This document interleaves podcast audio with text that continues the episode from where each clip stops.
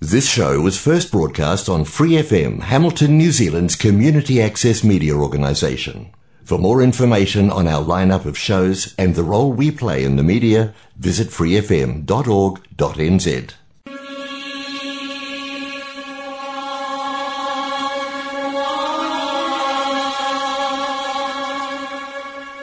人间净土，人间净土。人间净土， 佛教青年协会主办及赞助播出。佛教青年协会主办及赞助播出。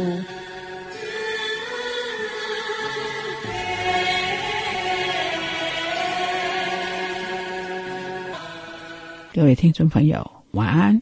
欢迎收听《人间净土》节目。我们今天节目继续公播《佛说八代人觉经》。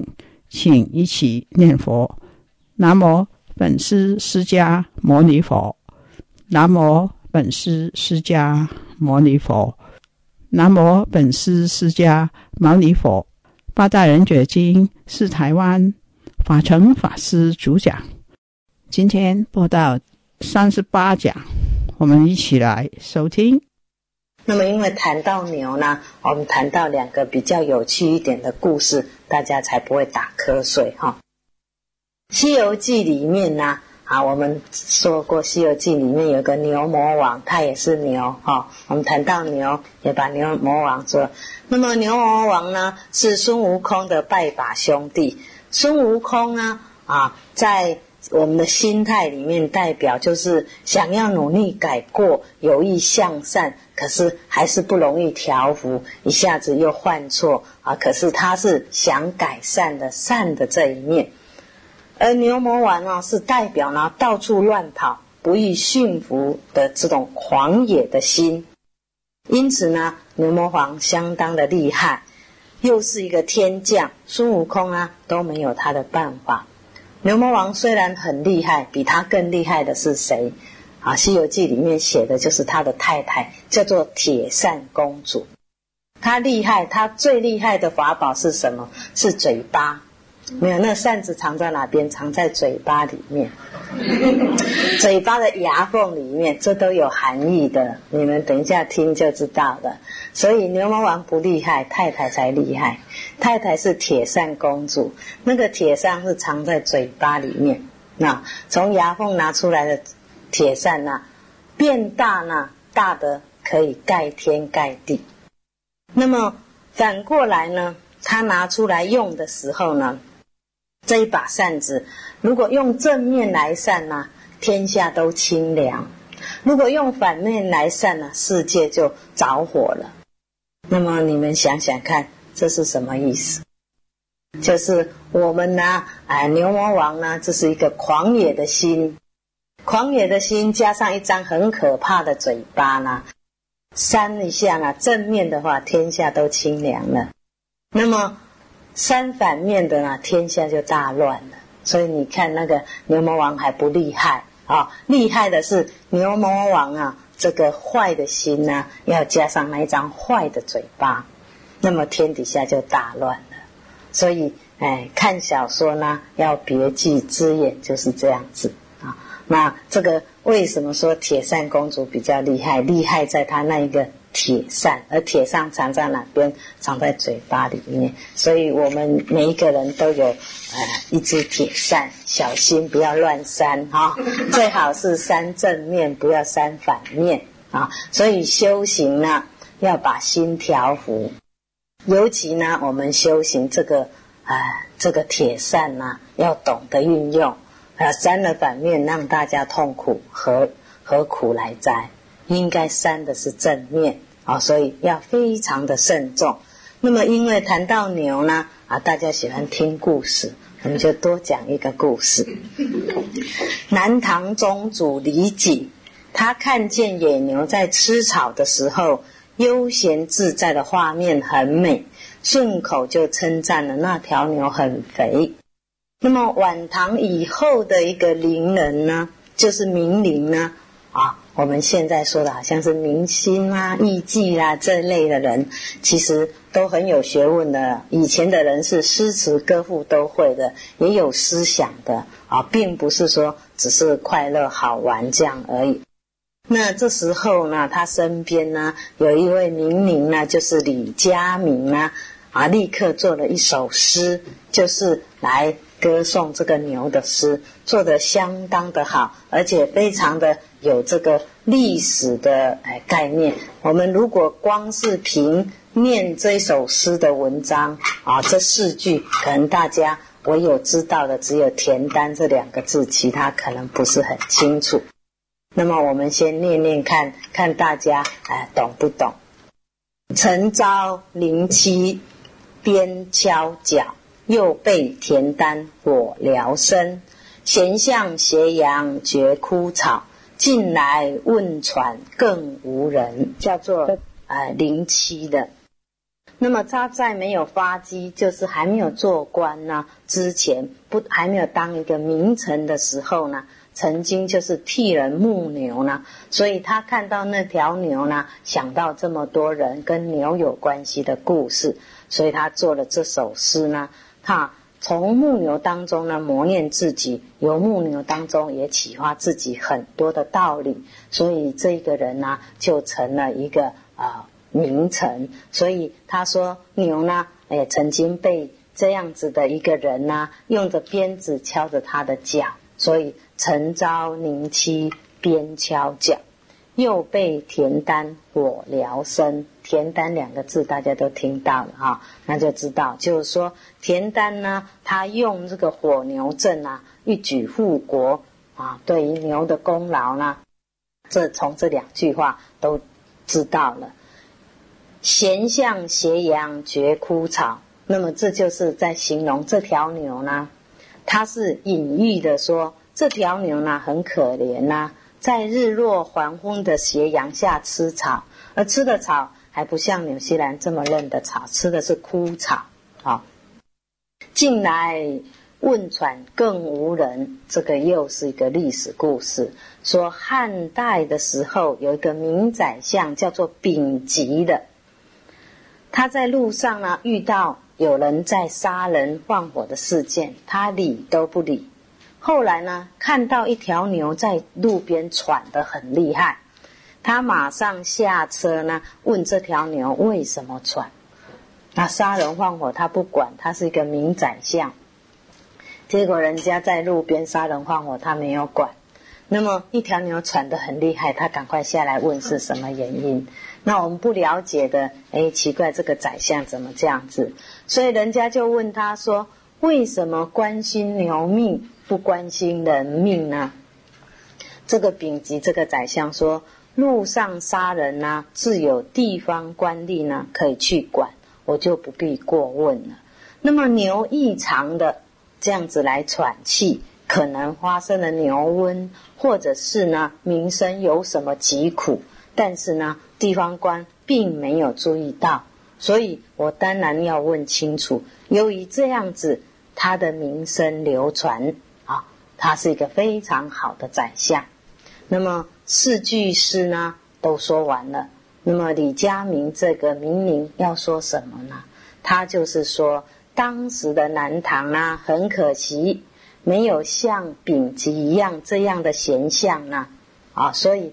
无人问喘呐的原因，就是说根本呐没有一个贤明的呃宰相臣子呐来问民生的疾苦，这就是对李璟这个啊这个李唐南唐宗主呢一大的讽刺，也一大的进谏。所以你看人家呢，哎要进谏呐，还不挖苦了，用诗啊四首很简单的诗，所以。他写的这诗呢，含蓄，但是又很明显，能够让你了解说他要说的是什么。另一方面呢，也说李宗主他身边呢，啊，这个大胆的这个呃名明呢，骂尽了当朝呢啊的大臣，没有一个呃真正有为的人，也因此呢，他很想呢促进。这一位风流才子型的皇帝呢，收收心，好好的当政。所以人家的用心，人家的思想，并不容易的。这是我们提到有关于牛啊，为什么用木牛呢？来比喻我们怎么修心养性这个角度。这是我们顺便把人要修行的时候，先要木你的心。你的心呢，要开始能够调伏，慢慢的能够不再牵着鼻子，不再一直管着你的心，任运自然的晒善法当中。当然，这是要懂得理，也要有方法。那接下来呢，我们呢，呃，把这个皈依三宝的意思呢，来跟大家稍微解释一下。因为我们把这个八大人觉经都完全解释清楚，我们现在简单来介绍一下皈依三宝的意思。皈依三宝的意思，我们介绍完以后，等一下就来举行仪式。皈依三宝是我们学佛的开端。那么学佛的第一步呢，就是要皈依三宝。那么我们又称三皈依，就是皈依佛、皈依法、皈依僧。啊，不是真，很多人说真，我们没有讨厌哈。生，真是讨厌的意思。生啊，生就是和合为生。所以人家问你，你皈依佛三宝啊，你皈依了，那么三宝是什么？不要连着三宝就答不出来哈。三宝是佛法身啊，不是佛法真哈，是佛法身。佛呢？我们在《八大人觉经》把佛讲的非常的详细，我们简单的提一提。佛是一个宣解者，觉悟世间人生的真相，透彻宇宙万象。他的清净呢，就像莲花；佛心的平等广大呢，就像虚空，不会圆满的。所以我们说，皈依佛两足尊，啊，这两足尊就是福跟慧，啊。那么有时候我们也开玩笑说：“你那两条腿呢，都降服不了了，怎么两足尊呢？对不对？”所以，我们说的两足尊是福跟慧。那么，当我们呢，佛是这样子的珍贵、稀有、难得啊，就像我们拥有很珍贵的宝贝一样，实在值得我们归敬跟赞叹，所以我们称为宝。法呢是佛教化众生的道理，由其弟子编辑而成，是皈依的中心。因为诸佛所施的是法，所修持的也是法，所以法呢，我们说法师、法师、法师有两个意思：以法为师，以法施人。也就是说，以法为我们的老师，以法来教化人家，所以以法为师。以法施人，那么归信佛法呢？以此奉为自己修行的尺度。所以对于佛法，我们大部分的经典，最后都叫做信受奉行。身呢是和合而住的敬重，是社会的道德家、教育家，可以奉作一子的规范。所以我们必须虔诚地归和礼敬。那么我们从最早开始说起，三宝呢有画像、住持、离体一体，有这么多的三宝。我们先简单的说，从释迦牟尼佛开始在鹿野苑度五比丘，这个时候三宝具足。那当时佛存在就是佛宝，佛说四地法就是法宝，五比丘就是身宝，这就是画像的三宝。因为实际上呢，哎，我们从佛教化众生的相状来说，所以画像三宝又称别体三宝或者真实三宝。那么在大圣呢，以佛的法报化三身为佛宝，六度为法宝，十圣为身宝；小圣呢，以藏六印身为佛宝，四地十二因缘为法宝。声闻缘觉为身宝，佛在灭后呢，凡因成疾，身相见雕的时候，画像三宝呢已不复见，由是呢难以土木指像，我们说的我们看到的泥塑的木雕的或纸画的这些画像呢为佛宝，那么经律论三藏呢，为法宝。受具足戒的比丘、比丘尼为身宝，这叫做住持三宝，就是能够将佛法流传注释的，叫住持三宝。所以，唯有身相呢，啊，出现了；唯有经典出现，佛像出现了。才能住持三宝，因此我们说末法的时候呢，就看不到佛像，看不到经典，看不到出家人啊，这是在末法的时候。那么从广义来说呢，一切众生呢都有佛性，那就是佛宝。在我们佛性当中呢，具足一切干净的这种法，而没有染污，就是法宝。你自己身心呢，没有伪真意，就是身宝，这叫做离体的三宝。也就是说，我们人人本具有离体三宝。那一体的三宝，或者叫做同体同相的三宝呢？这是从另外一个角度来说。佛呢，从佛宝来说呢，佛它含有绝造意，就是佛宝；它含有鬼则意，就是法宝。含有无争议，就是身宝；法呢，就是佛法身。这个佛法身呢，为他的佛宝。那么凭之能出三界，凭这个法呢，能出三界正涅盘，就是法宝。依这个法修行，就叫做身宝。那么从身宝当中生呢，具观智为佛宝。具鬼则为法宝，具和合境为身宝。也就是说，佛具足三宝，法也具足三宝，身也具足三宝，是从这边来说。那皈依呢？皈依就是归顺、依靠。我们初学佛的人呢，信仰没有那么坚固，那么力量没有那么充沛。需要皈依三宝，得其匡扶，才能成就道业。好像我们在茫茫的大海中有慈航可以依靠，在明明的黑暗中呢，有明灯可以指示。随顺明灯得以正确行驶，就好像呢，我们本身呢走路有一个正确的方向。所以，我们说要皈依为，就是归顺依靠。那么，皈依三宝才是一个正式的佛弟子，所以皈依又具足了证明定分的作用。也就是说，当我们皈依，为什么要皈依？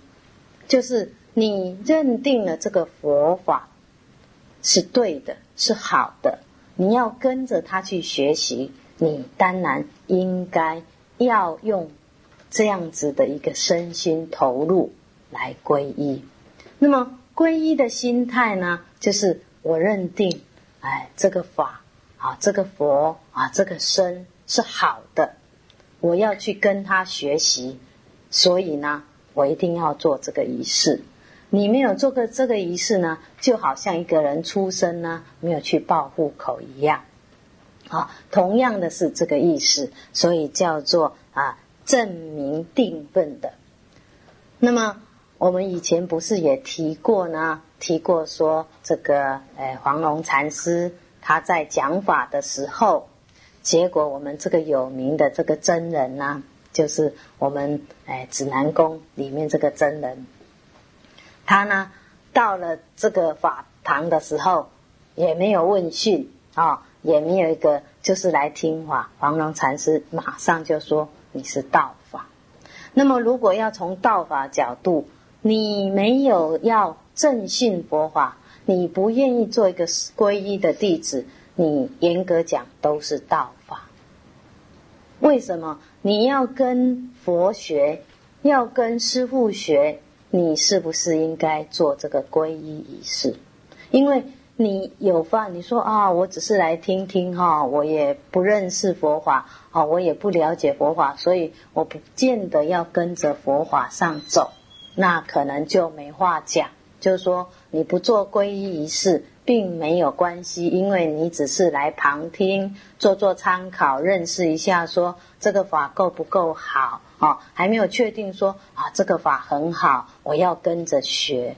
如果你已经发心说这个法好，我要跟着这个正确的佛教的法去学，那么从这个角度呢，我们就应该发心皈依。那么在皈依的程度上呢，根器上又分成结缘的皈依跟正性的皈依。结缘的皈依呢，就是说。不选择对方是否认识佛法，是否具有善根，对于三宝是不是有恭敬跟信仰的心。但是呢，他既然也发了一念心要皈依，就让他皈依，这是结缘皈依。因为让他种一点善根、普色的成分存在，就是说，有些人他并不是真的认识佛法。有些人他只是说哦，人家说皈依很好哦，皈依有多少功德哦，好好好，赶快皈依啊！所以有一些居事还很好笑哦，皈依越多似乎越好啊，其实不是这样的心态。真正的皈依的心态呢，是我们说结缘皈依是从这个角度，另外一个结缘皈依的角度就是说，或许呢，你认为所有的身宝都是很好的。所以你碰到什么师傅，你就皈依这样的角度，也叫结缘皈依。那么正性皈依呢，又可以说另外一个程度叫一子皈依。一子皈依就是说啊，我认定啊要跟这个师傅学，这个就是一子皈依啊。那你说。啊，我我可能不一定跟这个师傅学，可是我觉得这个师傅很好。那我想，哎，皈依也好，这是站在结缘皈依的角度。那么，一指皈依这里提到的所谓的正信皈依，就是说对佛法有更深的一层的认识，而恳切的要依止修行。啊，这个就是我们说的啊，正信皈依。依止皈依，所以从医师而言呢，不是结缘，就是认定要跟这个师父啊，希望这个师父引导你学佛修行啊，引导你在人生方向各方面角度都能够引导我们，我们相信他，跟他学习，有问题要问他，这样的修行才能够不偏颇。那么进这个。信这个正性的皈依跟依止的皈依发心是敬畏来记的，那么结缘皈依的人呢，有时候是尽这一生的寿命而已，这叫做结缘皈依。所以皈依呢，皈了以后呢，要事正行，就是要亲近善知识，要听闻正法，要如理作意，要法随法行，这是从。皈依的角度呢，很多人一听皈依说，哦，皈依了以后呢，我就好像处处不方便啊。皈依还没有受五戒，没有处处不方便啊。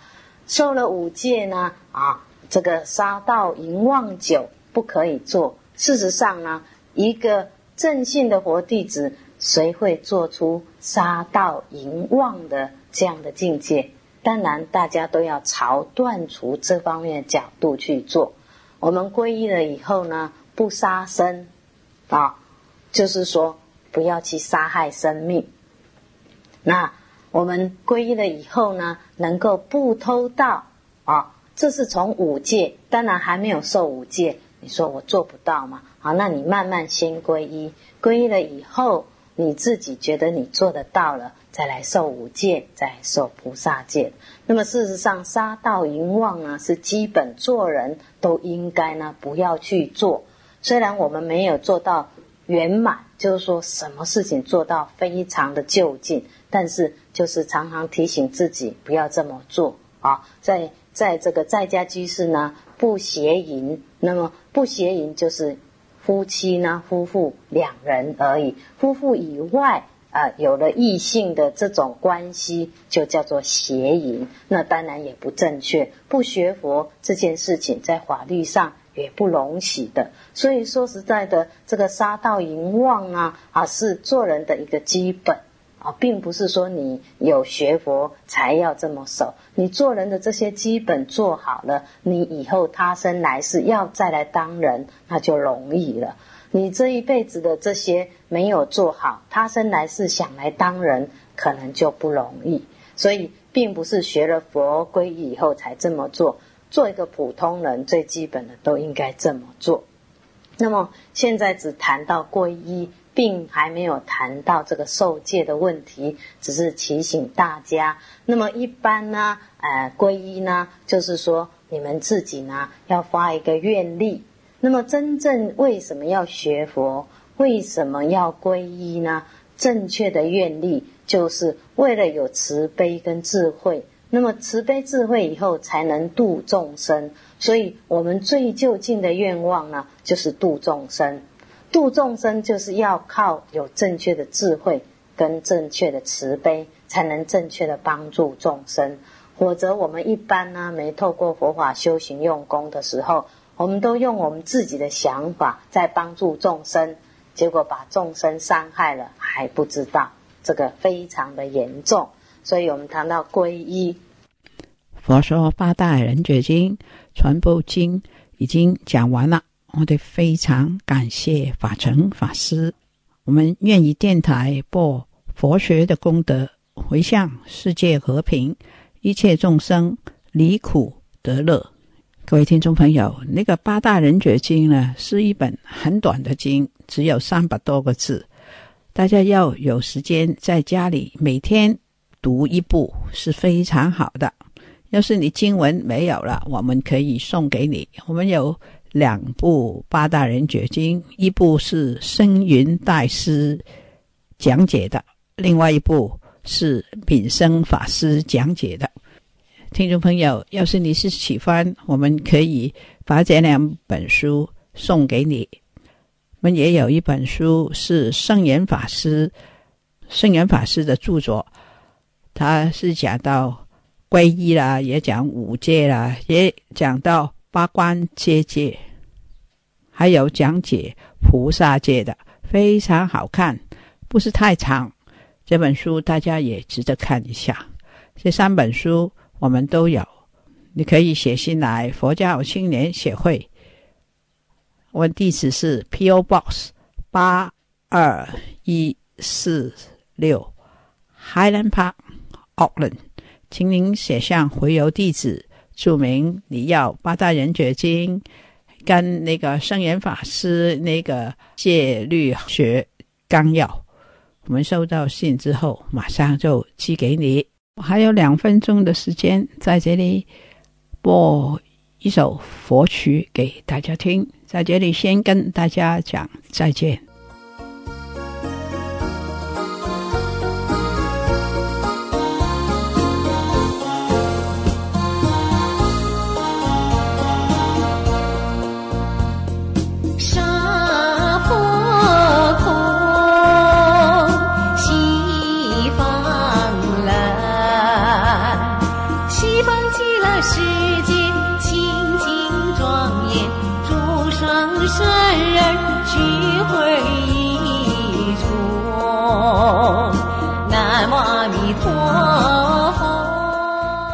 more episodes, use the accessmedia.nz app for iOS and Android devices, or subscribe to this podcast via Spotify, iHeartRadio, or Apple Podcasts. This free FM podcast was brought to you with support from New Zealand On Air.